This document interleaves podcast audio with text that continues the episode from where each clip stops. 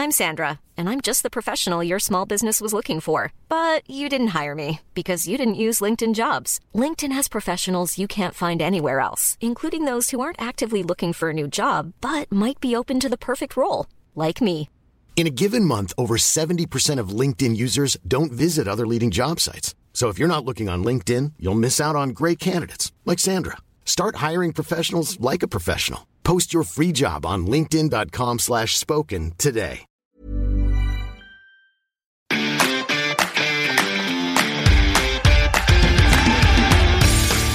Geistpod, der FC-Podcast des Geistblog Köln.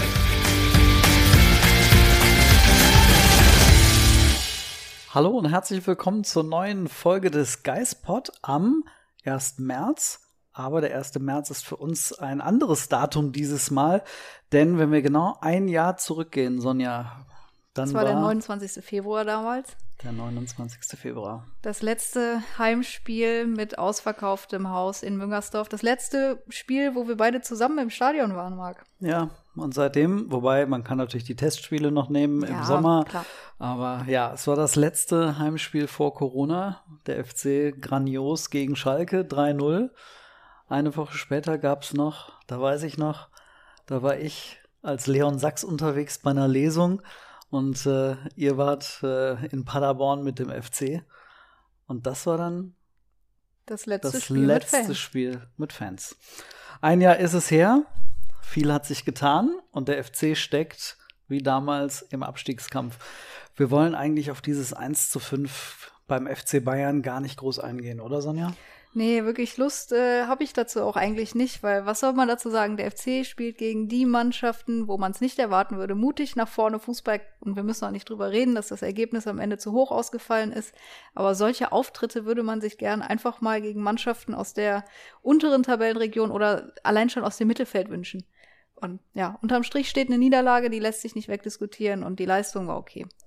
Ich frage mich wirklich, und wir beide haben das Spiel ja zusammen geschaut und da igelt sich der FC gegen Stuttgart komplett hinten ein, weil sie Angst vor den Kontern der Stuttgarter haben. Und gegen die Bayern haben sie dann teilweise sie äh, vorne am gegnerischen 16er angelaufen, natürlich auch sehr häufig hinten, aber ähm, hat man jetzt gegen die Bayern weniger Angst vor Kontern gehabt? Ja, ich weiß es auch nicht. So eine Spielweise gegen Stuttgart, gegen Hertha, gegen Augsburg. Und dann wäre da, glaube ich, mehr drin gewesen als dieser eine Punkt gegen die drei Mannschaften. Ja, man muss es dann einfach auch mal versuchen und jetzt wird es ja wirklich nötig sein. Und das ist ja das, worüber wir heute reden wollen. Wir wollen über den Abstiegskampf reden, denn jetzt wird es nötig sein, dass der FC ein bisschen anders spielt als Ja. in den letzten Monaten. Zwei wichtige Spiele. Jetzt kommt zunächst Werder Bremen ins Rhein-Energiestadion, die wahrscheinlich morgen doch kein Pokalspiel haben, wie man hört, da es in Regensburg ein paar Corona-Fälle zu geben scheint. Und danach geht's zu Union Berlin. Ist auch keine einfache Aufgabe. Ja, Union ist für mich ja so eine absolute äh, Wundertruppe. Ich reibe mir immer wieder die Augen, wenn ich die spielen sehe. Äh, Freue mich total für die, weil ich irgendwie den Club ganz, ganz spannend finde. Urs Fischer finde ich einen grandiosen Trainer. Und äh, Ja, also man muss ja sagen, die Mittel, die Union Berlin zur Verfügung hat, die sind geringer als die des FC. Und was die daraus gemacht haben vor der Saison, war einfach sensationell. ja, das ist äh, wirklich beeindruckend. Die werden nicht nur in der Liga bleiben, das so viel ist ja jetzt schon sicher, sondern 34 Punkte haben die schon, Rang 7 aktuell. Wahnsinn. ja, 16 Zähler Vorsprung vor Ja. Platz 16. Ja. Und Nach- drei hinter Leverkusen, hinter Europa. Also wird Also- man in Köln wieder von der Erwartungshaltung sprechen, weil man wahrscheinlich über andere Dinge diskutieren würde als den Abstieg. Ja, ich bin gespannt, weil also auch das, äh, den Auftritt dann vom FC äh, bei Union. Ähm, denn ich glaube, die nächsten zwei Spiele werden auch für Markus Gisdol richtungsweisend.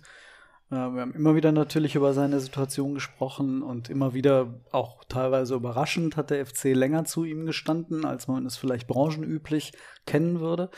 Aber ähm, jetzt muss etwas passieren. Also drei Niederlagen gab es jetzt.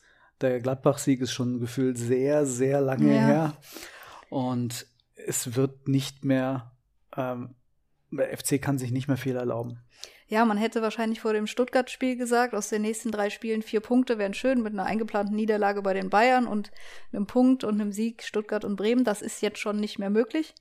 Und jetzt sagt man wieder, ja, äh, Bremen und Union, vier Punkte sollten es schon sein. Mal gucken, ob das diesmal klappt. Ja, wenn man sich halt die, die Konkurrenz anschaut, und das wollen wir ja heute mal ganz konkret machen, ähm, da sehen wir ja alleine schon, wie wichtig die nächsten beiden Spieltage werden. Ähm, wir haben am nächsten Spieltag fast ausschließlich direkte Duelle. Genau, wir haben Schalke gegen Mainz, sehr spannend. Schalke nach dem Mega-Umbruch jetzt am Sonntag. Ja. Das wird spannend zu sein, erstmal, wer da überhaupt auf der Trainerbank sitzen wird und generell, wie sich Schalke jetzt aufstellen wird gegen Mainz. Ich muss ja zugeben, ich könnte mir da so einen Schalker Sieg schon erhoffen, allein mit Blick auf die Tabelle, oder aber dann zu wollen, dass daraus ein Schalker Lauf entsteht. Ja. Aber das sind jetzt ja auch schon neun Punkte für Schalke auf, die, auf den Relegationsplatz. Wird schon schwierig. Das wird schwierig. Dann haben wir Hertha gegen Augsburg. Augsburg ist ja trotz des Sieges gestern jetzt auch noch nicht hm, enteilt irgendwie von den Abstiegsrängen. Die haben jetzt acht Punkte Vorsprung, ist ein ordentliches Polster, aber hm, wenn die gegen Hertha verlieren, schmilzt der Vorsprung auch schon wieder. Aus Sicht FC sind es fünf Punkte, ja. genauso wie auf Bremen und das ist ja dann Kölns Aufgabe. Dann haben wir Bielefeld gegen Union Berlin. Bielefeld auch dann mit einem neuen Trainer. Kam eben die Nachricht, dass sich äh, Arminia Bielefeld von Uwe Neuhaus getrennt hat. Stand jetzt, ich weiß nicht, wie viel Uhr wir haben, 15 Uhr, gibt es noch keinen Nachfolger. Mal gucken, wie das ist, wenn der Podcast entscheid, äh, erscheint. Und dann haben wir natürlich zwischen den nächsten beiden Spieltagen am 10.3. noch das Nachholspiel Bielefeld gegen Bremen. Das wird auch super spannend. Ja, und dann äh, wird man schon mal genau wissen, äh, wie sich da unten das neu zusammensetzt, denn es ist schon näher zusammengerückt alles. Mainz hat äh, zehn Punkte aus den letzten fünf Spielen unter Bo Svensson geholt. Äh, Bielefeld hat Probleme gerade.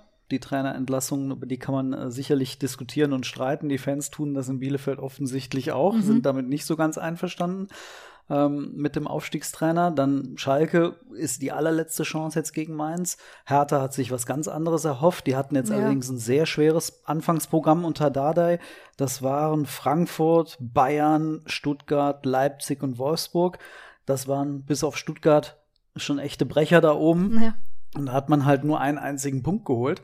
Ähm, die müssen auch gehörig aufpassen und ins Laufen kommen. Naja, und Augsburg und Bremen, die haben wir erwähnt, die sind gefühlt gerade ein bisschen weg, aber vom FC sind es fünf Zähler.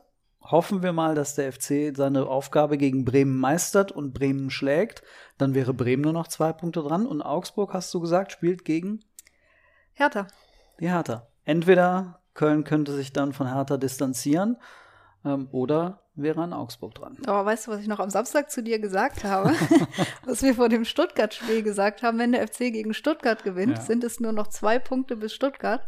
Aus diesen möglichen zwei ist jetzt ein Rückstand von elf Punkten geworden.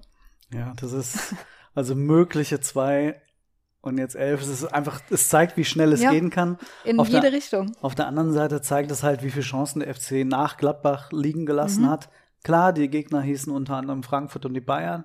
Ähm, aber Stuttgart war so immens wichtig und ähm, da hätte ich mir einfach mehr Mut vom FC erhofft. Und den muss er jetzt an den Tag legen. Es geht gar nicht anders.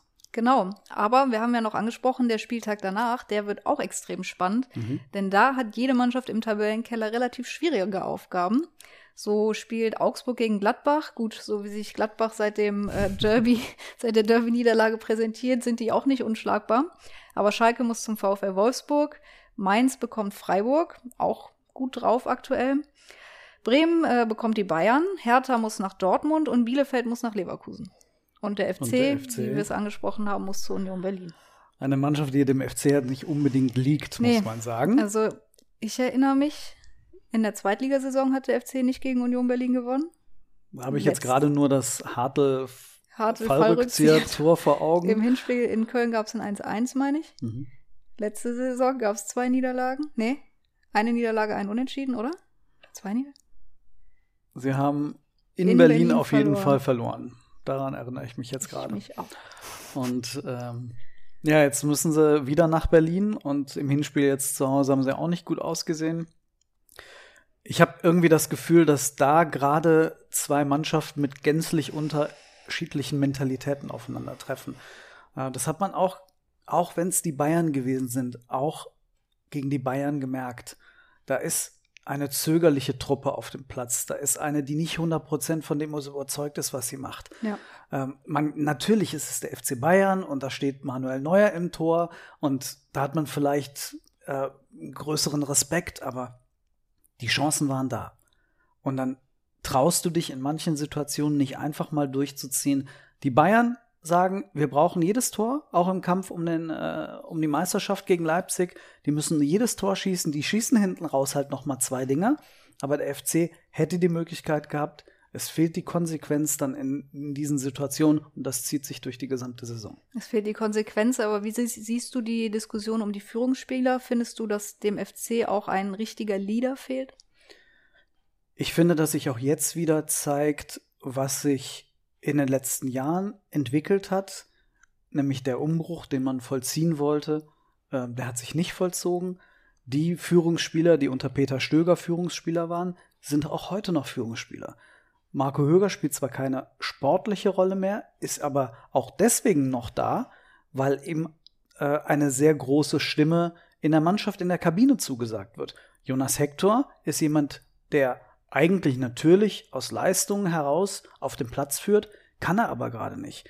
Timo hat sich vielleicht sportlich etwas stabilisiert und vielleicht ist er auch ein bisschen lauter geworden, aber ein richtiger Führungsspieler, der die Mannschaft anpackt, ist auch er nicht, zumal er als Torhüter ja auch auf dem Feld, ja.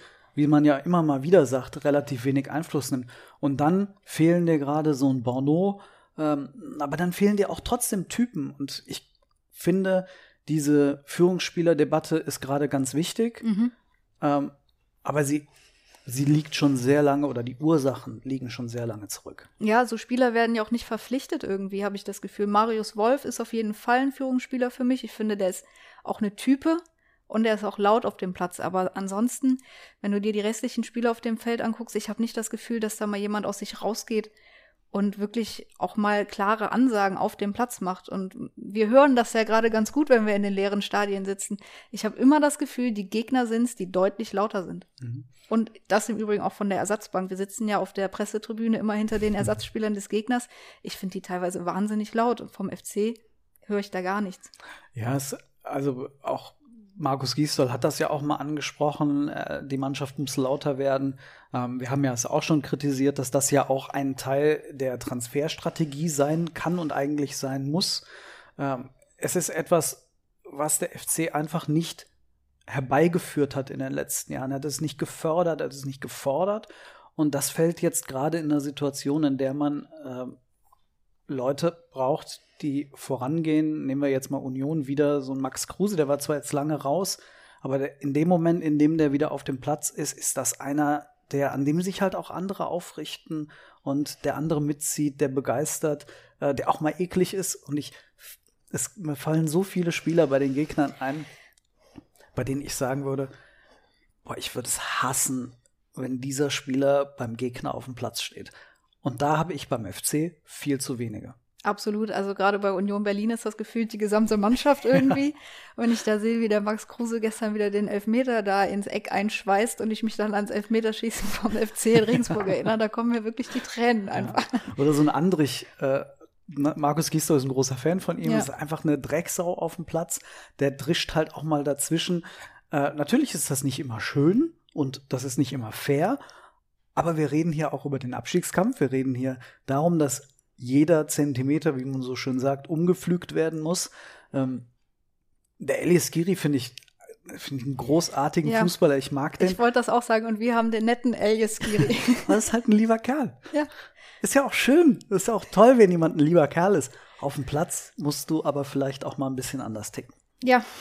Wir werden sehen, wie es sich jetzt in den beiden Spielen gegen Bremen und Union Berlin gestaltet. Ich hoffe wirklich, dass der FC damit vier Punkten rausgeht, im Idealfall. Aber gut, Hoffen hat selten was gebracht beim FC. Ja. Ich bin auch wirklich gespannt, was sich dann personell beim FC äh, tun wird in dieser Entwicklung. Also einmal auf dem Platz, aber dann eben auch je nach Punkten auf der Trainerbank. Andere Mannschaften haben da reagiert. Wir haben über Bo Svensson, haben wir den gerade schon erwähnt bei Mainz, Paul Dada in Berlin, aber geknallt hat jetzt mal so richtig auf Schalke und auch in Bielefeld. Hat, ja. Bielefeld hat uns beide, glaube ich, total überrascht. Hat uns überrascht, aber äh, mein Onkel ist Arminia-Fan Grüße an der Stelle, falls er es hört, wahrscheinlich eher nicht. Aber er hat äh, mir auch eben geschrieben, dass Uwe Neuhaus immer wieder auf die, ich sag mal, alteingesessenen Spieler gesessen, äh, gesetzt hat und auch die Neuzugänge nicht wirklich eingebunden hat und dass man da auch ähm, als Fan von Bielefeld relativ unzufrieden war. Also äh, erstmal müsstest du wahrscheinlich mit deinem Onkel noch mal reden über die Fanzugehörigkeit und vor allem auch, warum du jetzt gerade sagst, dass der den Geistpot nicht hört. Darüber müssen wir definitiv noch mal Vielleicht hört er ihn, ich habe ihn noch nicht gefragt. Aber ähm, also, dass man als Tabellen 16. jetzt vielleicht nicht 100% zufrieden ist mit der sportlichen Situation, muss man aber doch als Bielefeld, auch wenn man sich als Ausbildungsverein sieht, äh, trotzdem zunächst einmal doch sagen, okay, jetzt geht es in den letzten elf Spielen doch nicht darum, dass man jetzt perspektivisch Spieler entwickelt, ähm, sondern dass man in den letzten elf Spielen guckt, dass man die Klasse hält. Denn sind wir mal auch mal ehrlich, Bielefeld hat eine realistische Chance in der Liga zu bleiben, eine gute, vielleicht sogar eine bessere, als man sich vor der Saison zu diesem Zeitpunkt ausgerechnet hatte. Ich erinnere mich noch, dass ich ähm, damals in Benidorm mit einem Bielefelder gesprochen habe. Ja, ich weiß. Und ja. der sagte zu mir, ähm, naja, Marc, es ist jetzt gerade schön, dass wir Richtung Bundesliga schauen. Da war Bielefeld noch Tabellenführer der zweiten Liga. Aber es wird schwierig sein zu verkaufen, dass wir, wenn wir aufsteigen, einen Kader zusammenstellen, der perspektivisch für die zweite Liga dann wieder ausreicht. Ja, der dass, nicht absteigt dann. dass man eigentlich schon quasi einkalkulieren muss als Bielefeld, dass man wieder absteigt und dass man dann aber als Bundesliga-Absteiger, wie es ja einigen dann passiert ist, ja. dass die dann plötzlich in die Bredouille kommen und in der zweiten Liga dann also nächste Saison in die Schwierigkeiten geraten ja, und dann vielleicht sogar Beispiele. Richtung dritte Liga sich ja. bewegen. Paderborn, ich glaube Braunschweig ist es auch so gegangen. Ne? Als Außenstehender, klar ist das jetzt absolut überraschend, mich hat das auch überrascht. Aber erinnere dich mal an die Zweitligasaison vom FC. Kurz ja. vor Ende der Saison Markus Anfang ähm, rausgeschmissen und wir alle in der Nähe des Umfeldes vom FC haben gesagt, das war die richtige Entscheidung.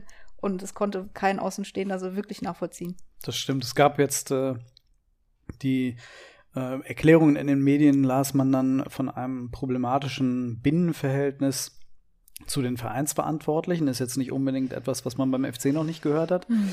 Ähm, und es gab Zweifel an der perspektivischen Eignung ähm, des Trainers mit Blick eben auf die Entwicklung von Talenten. Ähm, das können wir natürlich von, von, aus der Ferne überhaupt nicht beurteilen. Uns hat es überrascht. Mal gucken, wer jetzt wirklich kommt ähm, und wer dann diese perspektivische Entwicklung weiterführen soll. Das ist ja etwas, weshalb Markus Gisdol beim FC auch mehr als nur ein, äh, eine weitere Chance bekommen hat, ja. weil Horst Held ganz klar gesagt hat, ähm, wir wollen auf die Talente setzen. Darüber reden wir übrigens gleich noch, das Thema Talente. Aber ähm, da können wir jetzt mal hören, was die Arminia vorhat. Ja, Uwe Neuhaus sucht jetzt einen neuen Job. Ich habe gehört, auf Schalke ist einer frei. Also. ja, na, da ist ja äh, etwas passiert, äh, was bei mir sofort die Frage ausgelöst hat, wäre so etwas beim FC denkbar? Ein derartiger Kahlschlag? Und wenn ja, wann? Also ganz ehrlich, denkbar ist beim FC alles. Das muss man natürlich so klar formulieren, aber in der jetzigen Situation sehe ich das eigentlich nicht kommen. Ich glaube, die, was du meinst mit Blick auf diese Saison, ja. definitiv noch nicht. Also ich weiß nicht, was passiert, wenn der FC jetzt gegen Bremen und Union Berlin verliert und vielleicht plötzlich sogar Tabellen 17. ist. Das kann passieren. Was macht Horst Held dann? Hält er weiterhin an Markus Gisdol fest? Ich will mich da ehrlich gesagt gar nicht festlegen, weil keine Ahnung. Er weiß es ja besser als wir. Autsch. ja, ähm, ich denke mal, dass es auch da wird es wahrscheinlich wie aus Horst Held äh, Sicht auch wieder darauf ankommen, ähm, wie die Mannschaft auftritt in diesen Spielen. Ähm, aber wie wir alle wissen, wir sind ja in einem Ergebniswettbewerb. Insofern äh, danach kommt Dortmund, wenn ich das ja. richtig im Kopf habe. Wolfsburg. Und dann Wolfsburg und dann Mainz. Also es sind durchaus wichtige Wochen. Ähm, ich glaube, wir beide können uns darauf einigen, wenn der FC absteigen sollte, dann könnte etwas passieren und auch eine Dynamik ähm, einsetzen beim FC, die etwas Ähnliches herbeiführt wie auf Schalke. Ja, ist halt die Frage, ob ein Aus von Markus Gistol automatisch so dieser Dominostein wäre, dieser Effekt, dass dann Horst Held sagen muss, okay, ich bin mit diesem Trainer gescheitert, ich muss auch gehen, weiß man nicht. Ja, er ist ja, diese Situation ist natürlich eine, eine ganz spannende. Er ist gekommen mit Gisdol. Also Held hat zwar Gisdol quasi mit abgesegnet in den Verhandlungen, aber das war jetzt nicht seine alleinige schon Entscheidung als Geschäftsführer Sport. Nur natürlich die Vertragsverlängerung. Ja. Die war definitiv ähm, Entscheidung von Held. Er hat sich an ihn ähm, gebunden. Ist die Frage, ob ähm, er nicht dann, wenn es tatsächlich so kommen sollte, dann irgendwann ähm, sagen würde, okay, also einen Versuch, aber bitte habe ich doch noch. Äh, dann ist man, äh, wird man nur abwarten müssen, äh, ob es nicht vielleicht in der Liga dann schon fast zu spät ist. Wobei wir natürlich immer hoffen, dass es dazu gar nicht kommt. Spannend finde ich halt diesen Gedanken, darüber reden auch viele Fans, glaube ich, von euch schon in den Foren, was passiert, wenn der FC tatsächlich in die zweite Liga gehen sollte. Ich denke mal, dann ähm, wissen wir alle, dass Markus Giesdoll dann nicht zu ja. halten ist. Horst Held wird es dann sehr schwer haben, Argumente zu haben, äh, um weiterzumachen.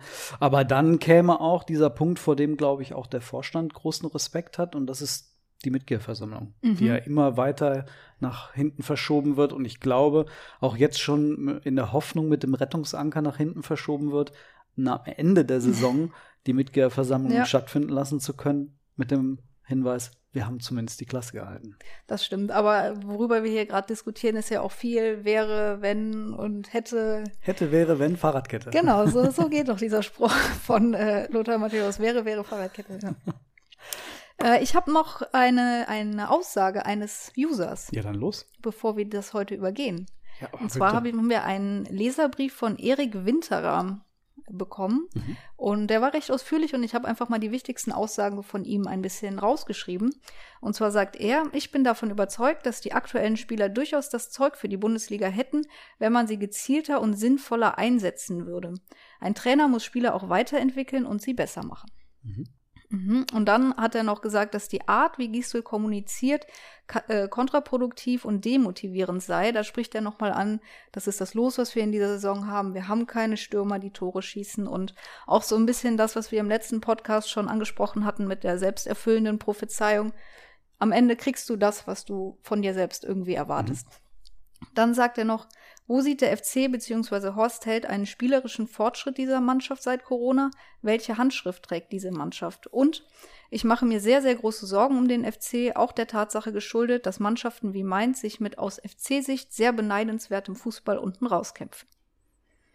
Sehr beneidenswertem Fußball. Ja, also ich fand den Mainzer Fußball in den letzten Spielen doch ein bisschen attraktiver als das, was der FC zusammengespielt hat. Ja, ich fand, fand auch den, den Auftritt ähm, gerade jetzt gegen Augsburg, trotz dieses kuriosen Rückstands, ähm, ich eigentlich über die 90 Minuten wirklich gut. Ja. Und vor allem den Anforderungen total angemessen. Totaler total. Abstiegskampf, extrem intensives Spiel. Ja, aber auch der Wille, ein Spiel gewinnen zu wollen. Ja. Das, ähm, was wir ja beim FC im Moment vermissen und auch schon angesprochen haben. Ja, und was man ja in Mainz äh, in Mainz gesehen hat. Gegen Leipzig zweimal in Rückstand das Spiel noch gewonnen, gegen Leverkusen 0-2 in Rückstand. 0-2 kurz vor Schluss in, zu, in, Rückstand und fast das Ding sogar noch gewonnen. Ja. Ähm, das würde man gerne vom FC sehen. Ja, also beneidenswert, wenn ich gerade auf Mainz blicke, nicht mit Blick auf die Tabelle, aber die Art und Weise, wie sie aktuell Spiele bestreiten, das kann sich der FC schon eine Scheibe von abschneiden. Ja. Äh, wir haben aber natürlich neben diesem Thema des Abstiegskampfs noch ein zweites. Und das hat ein bisschen damit zu tun, äh, warum Markus Gisdol die mehreren Chancen bekommen hat. Nämlich der FC muss aufgrund seiner aktuellen Situation perspektivisch und will das natürlich auch auf den eigenen Nachwuchs setzen. Finanziell angeschlagen, wir alle kennen das. Ähm, der FC möchte unbedingt die großen Talente, die es fraglos äh, im Nachwuchs gibt, äh, vermehrt oben einbauen. Aber es gibt große Probleme, denn U19, U17 seit vier Monaten aus dem Spielbetrieb raus, teilweise auch mit Einschränkungen im Trainingsbetrieb. Mhm. Und wir haben schon letzte Woche, das hatten wir euch im letzten Geistpot schon angekündigt, mit Stefan Rutenbeck gesprochen über diese Situation, über die Absage der Youth League, über die Trainingsbedingungen und wie er die aktuelle Situation auch mit Blick auf die Entwicklung und die Chancen der Spieler bewertet. Hören wir rein. Sie sind alle sehr enttäuscht. Natürlich verstehen wir auch die Situation. Also äh, trotz alledem hat natürlich die Gesundheit hat immer äh, Vorrang. Trotzdem äh, ist es für die Jungs natürlich sehr, sehr bitter. Ne? Wir haben darauf hingearbeitet und ist schon auch sehr enttäuschend, aber kann jeder nachvollziehen. Ja, wir haben trainiert, wir haben äh, unheimlich viel trainiert, wir haben intern Spiele gemacht äh, mit der, gegen die U17 oder auch äh, mit der U19 im Trikot. Einfach ähm, dafür zu sorgen, dass die Jungs wenigstens das Gefühl haben, dass sie hier einen Wettkampf bestreiten. Äh, wir haben das Glück, äh, eine U21 zu haben. Äh, da haben wir schon ein paar Jungs geparkt und, oder die Jungs sind da ständig auch damit im Training, um an den Herrenfußball herangeführt zu werden. Wir haben auch den einen oder anderen ja auch oben schon bei den Profis. Ich habe Marvin Obus zum Beispiel, denke. Tim Lemperle. Ähm, ja, ähm, es ist eine schwierige Zeit gerade, ne? weil mit, nur mit Training ähm, die Jungs auf das vorzubereiten, was dann im Herrenfußball äh, verlangt wird, ist schwierig. Und ähm, wir brauchen den Wettkampf. Äh, sonst haben wir da eine Generation oder einen Jahrgang, äh, dem einfach ein Jahr fehlt äh, in ihrer Entwicklung. Und das dann zu kompensieren oder aufzuholen, wird schwierig. Ähm, ganz bitter ist es für die Jungs, die rauskommen jetzt. Also äh, welcher Dritt- oder Zweitligist oder auch Erstligist holt sich einen Spieler, der halt ein ganzes Jahr kein Fußball gespielt hat, äh, unter Wettkampfbedingungen. Äh, wir fangen die Jungs auf hier in der U21. Man hat das ja auch äh, mitbekommen, dass wir den einen oder anderen verpflichtet haben aus der U19. Wir geben denen die Möglichkeit, sich zu präsentieren, spätestens dann in der kommenden Saison. Aber viele Clubs haben das, haben ja gar keine U21. Und äh, für die Spieler, die dann rauskommen, ist es sehr, sehr bitter wenn es um Entwicklung geht von äh, ähm, Jugendspielern oder werdenden Erwachsenenspielern, dann geht es immer um den Wettkampf. Und der ist ja dieses Jahr völlig ausgeblendet worden. Und ähm, äh, wir können in unserer Bewertung äh, ziehen wir immer die Spieltage ran, die Meisterschaftsspiele, die Pokalspiele, also dann, wenn es um was geht. Und ähm, entsprechend mit der Analyse danach dann auch ähm, äh, erkennen wir dann eine Entwicklung im darauffolgenden Spiel. Und das ist gar nicht vorhanden. Die äh, jungen Erwachsenen haben auch einen Berufswunsch, äh, gerade wenn man NLZ-Spieler ist, die wollen alle Profis werden und ähm, den wird ihnen gerade so ein bisschen äh, genommen. Ähm, klar, die, die, die Top-Talente, äh, die kommen unter, aber es ist häufig so, dass gerade äh, der jüngere Jahrgang dass dann nochmal irgendwann mal Jungs dann über die U21 oder über die dritte Liga, und da gibt es ja so viele Beispiele auch ähm, von Köln aus gestartet, gestartet ähm, äh, dass dieser weggeht. Und der, der, wird halt genommen, weil ich kann mir nicht vorstellen, dass äh, viele Zweitligisten oder Drittligisten jetzt zurückgreifen auf Spieler aus der U19 Bundesliga, die jetzt rauskommen. Ähm, die Top-Talente kommen unter, aber all die, die diesen, zweiten Bildungsweg dann gehen, äh, über eine Klasse darunter, die werden Schwierigkeiten bekommen. Trainingseindrücke äh, sind nachher entscheidend dafür, ob jemand bleibt oder nicht bleibt. Das musst du dir vorstellen, dadurch, dass im U19-Bereich ja zwei, Jäger, äh, zwei Jahrgänge aufeinander kommen, kannst du nicht mehr komplett alle mitnehmen irgendwann mal. Wenn du jedes Jahr 15 oder 17 Spieler mitnimmst, hast du ja spätestens dann irgendwann mal 30 oder 34 Spieler. Und ähm, die Jungs werden dann bewertet aufgrund von Trainingseindrücken. Und das tut natürlich weh.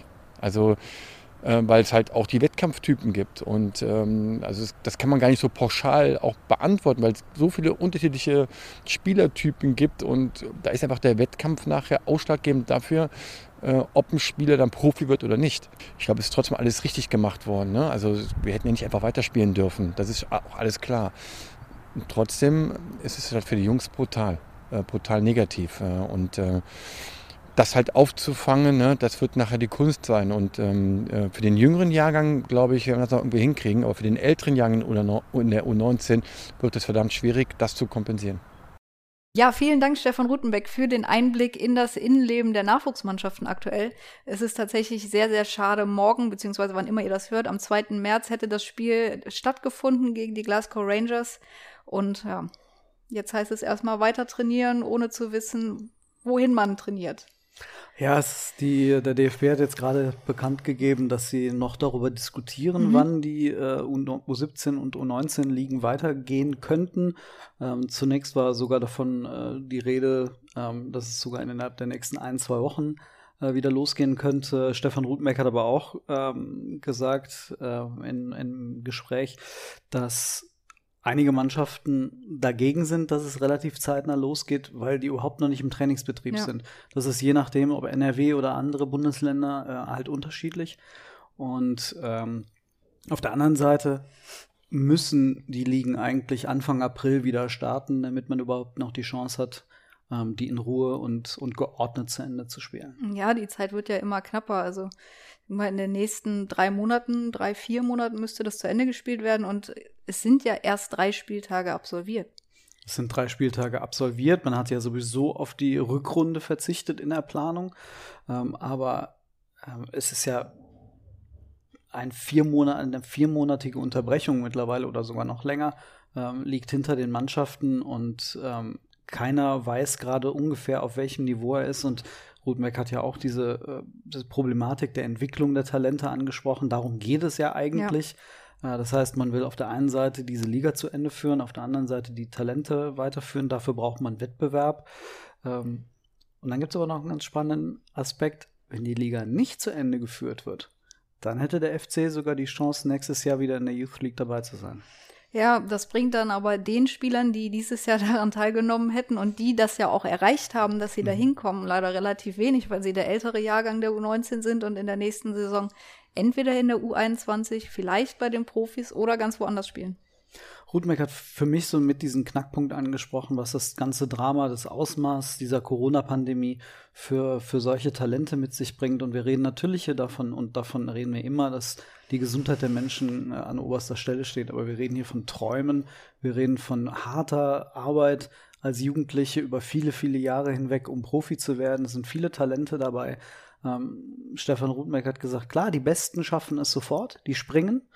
Ähm, aber es gibt eben auch viele, viele Beispiele. Christian Köwetter ist einer, äh, der hat es über mehrere Umwege irgendwann geschafft vom FC in die zweite Liga zum FC Heidenheim und gerade schießt er die zweite Liga kaputt. Ja. Aber der hat halt ein paar Jahre gebraucht und er hat auch diese Möglichkeit gebraucht, dann irgendwo in der zweiten, dritten, vierten Liga mal unterzukommen oder in der zweiten Mannschaft vom, äh, vom ersten FC Kaiserslautern und sich da hochzuarbeiten und ähm, wir haben uns das mal angeschaut, wie viele Leute es von den Top-Mannschaften beim FC in den Jahren 11 und 13 geschafft haben. Ähm, 2011 der FC mit der U17 Deutscher Meister geworden, wirklich in die Profis äh, geschafft hatten, haben es vier. Äh, Mitchell Weiser, Yannick Gerhardt, äh, Fabian Schnellert und Daniel Mesenhöhler. Ähm, und dann gab es zwei Jahre später noch den U19-Pokalsieg. Äh, und da kamen dann noch sieben weitere Spieler dazu, unter anderem eben Christian Köhlwetter. Ähm, aber das zeigt schon, wie wenige äh, Spieler es aus diesen Mannschaften schaffen, einige über Umwege. Ähm, und das Ganze bricht jetzt gerade zusammen. Und ja. da möchte ich wirklich nicht in der Haut derjenigen stecken, die ja viele teilweise auch ihre Jugend geopfert haben für diesen Traum.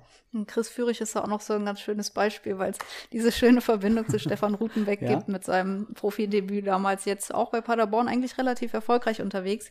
Aber klar, es ist unglaublich schwierig. Es gibt einige U19-Spieler, da läuft der Vertrag beim FC jetzt aus, zum Beispiel die Janssen-Zwillinge, Finn Lanser oder auch Jonas Berg und klar, entweder kriegen sie jetzt nochmal beim FC die Chance, es dann in der U21 zu probieren, vielleicht gerade bei Jakob Jansen als Stürmer oder auch bei Jonas Berg. Ich glaube, die U21 hat ja ein bisschen Bedarf in der Sturmspitze. Ich, ich glaube, die Profis sogar auch, aber ah, ich muss man Leuten hören. gucken, ob der Sprung da schon ein bisschen groß genug ist. Aber dann natürlich die Frage, welcher Drittligist, Zweitligist oder auch Regionalligist, das reicht ja für den Anfang, verpflichtet jetzt einen Spieler, der ein Jahr lang nicht im Wettbewerb teilgenommen hat. Da hat der FC tatsächlich im Gegensatz zu einigen anderen Bundesligisten sich die U21 erhalten und auch da investiert, jetzt auch in den letzten Jahren auch mit Erfolg.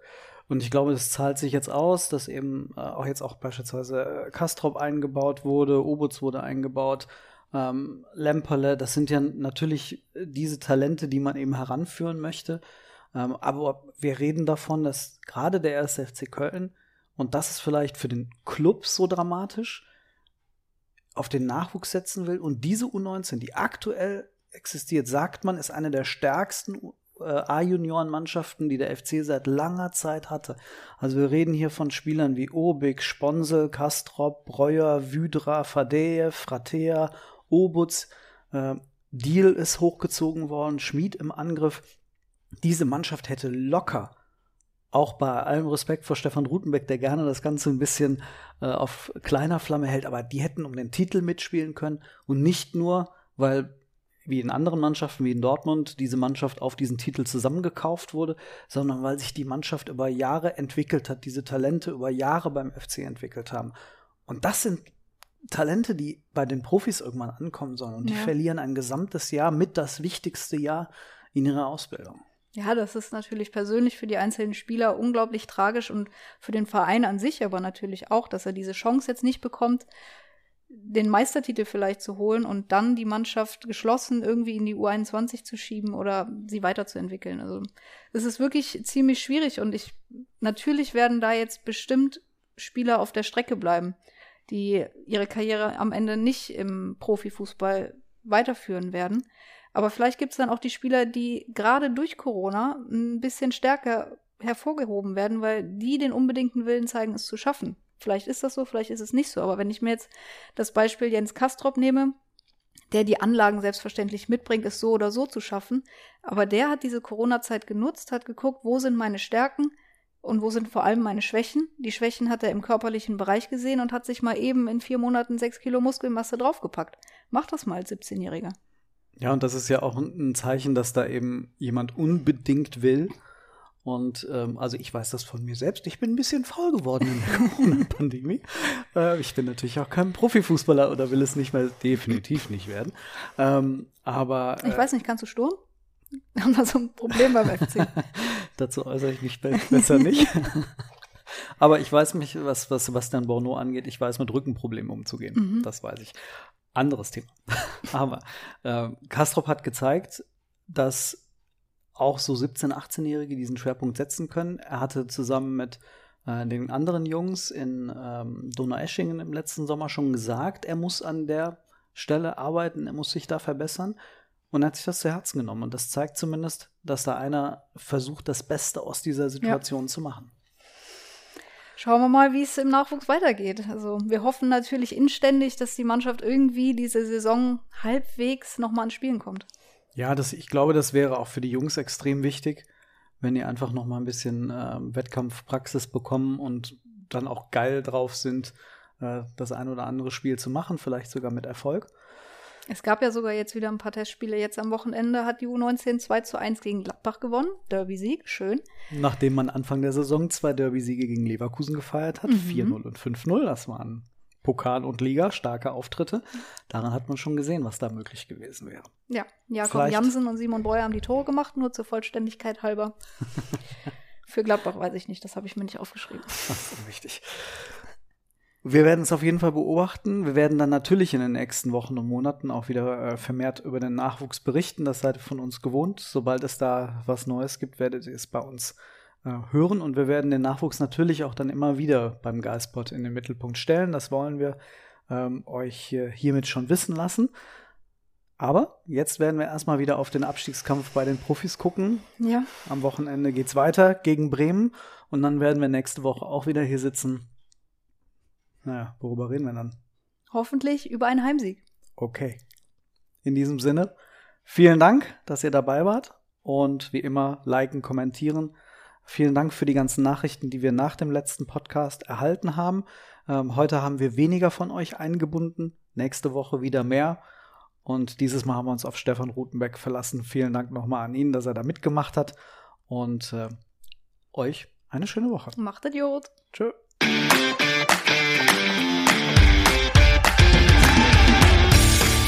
Geistpod, der FC-Podcast des Geistblog Köln.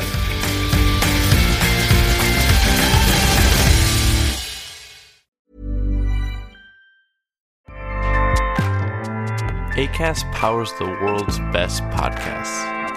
Here's a show that we recommend. Are you a reality TV junkie? Do you ever think, dang, I wish I had someone to talk to about all the trash TV that I watch? Well, look no further, garbage lover, because Reality Gaze is a podcast for you. Hello, I'm Maddie. And I'm Poodle, and we're the Reality Gaze. We talk about all your favorite unscripted shows like The Golden Bachelor, Love is Blind, and TLC's big, messy behemoth, 90 Day Fiancé. And if you're driving to work, folding laundry, or just pretending to listen to your husband talk about sports, Just put on the pod, and you've instantly got two gay besties spilling all the tea and reading these people for filth. So come at us, y'all. Find Reality Gaze wherever you listen to podcasts.